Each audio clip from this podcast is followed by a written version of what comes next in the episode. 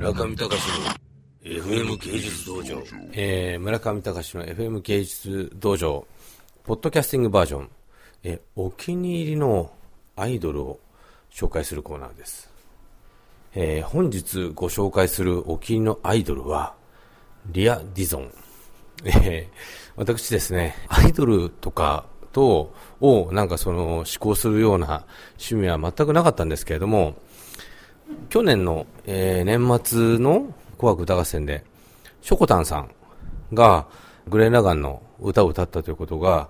えーまあ、そのショコタンブログをですね、暇にかませて、あの、任せてこう、ずっと見ていたら、まあ気になって気になってきて、で、あのなるほど、ショコタンさん頑張ったんだと。で、YouTube で、じゃあちょっと見てやろうということで、えーそのショコタンさんが出てるグレン・ラガンの主題歌を歌う様を見ていましたら、えーショコタンさん、えーそしてリア・ディゾン、そして AKB48 が3連チャンでどんどんどんと出てきて、まああのネットによると対オタク仕様の、えー紅白歌合戦の,、まあ、あの三段構えということでプレゼンテーションされましたと。私はですね、その紅白のあれを見るまではリア・ディゾンっていう人が、それなんだそりゃっていう感じで全く分からなかったんですが、まあ、それ気になってまあ見てて、プラス、そのもう一丁、その YouTube でいろいろ検索していましたらですね、やはりその PV とか転がっておりまして、Love You というあの曲の、まあ、この PV を見てですね、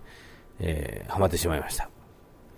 まあ、もともとですね、あの、遺伝子的には非常にオタク遺伝子が弱い人間ではありますが、えープラス、そのオタクとしてのですね、記憶力には、えー非常に弱いものがありまして、一度や二度オタクの世界から挫折しまして、非オタク人間として、えー世の中を渡ってまいりましたが、かといってですね、じゃあ、非オタクと言えるほど、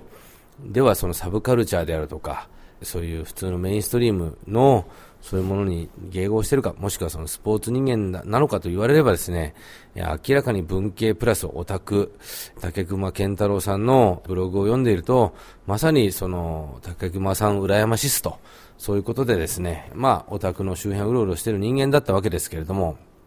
あの、リアディゾンのですね、その、ラブユーのその PV を見てて一番最初に思い出したのは、えー超時空要塞マクロス愛を覚えてますか？という劇場版のアニメーションのリン・ミンメイが歌うシーンを思い出しました。あのー覚えていますか？っていう、あのー、リン・ミンメイさんのですね、えー当時の、まあ、えーオタクどもが、まあ、本当に燃えた作品なんですけれども、まさにですね、リアディゾン、日本人好みする胴が長くてですね、なんとも言えないアジアンテイストな鼻のあたり、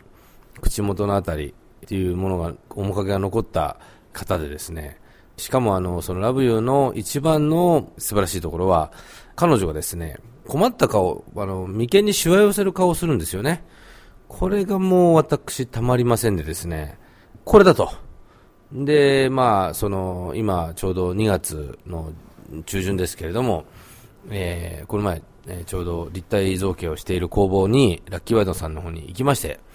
その立体造形やってる方の中にもやっぱりオタク濃度の高い方いらっしゃいますんで、山本さんという方にですね、まあこの番組も出ていただきましたけれども、リアディディゾン知ってるかと言いましたところ、いや、古いと。村上さん、未だにそんなこと言ってんですかと。ダメですね、と。今は、えー、何でしたっけ。デコポンだか、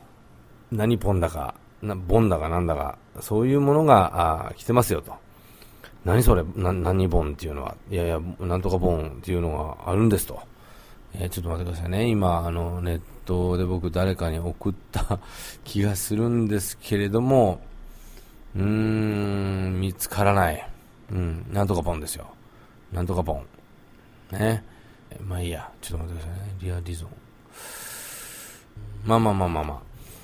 それでですね、え